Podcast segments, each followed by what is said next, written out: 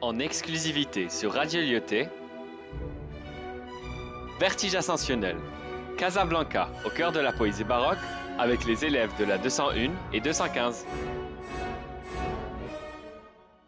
Mon bâtiment, de Mère Sultan.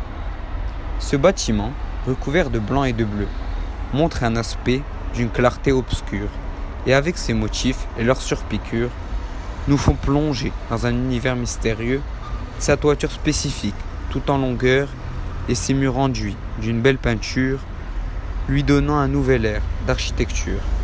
Ce petit bâtiment est une vraie grandeur. Nous pouvons y trouver de l'art décoration, ce qui en fait une incroyable création. Il s'agit bien d'un édifice important.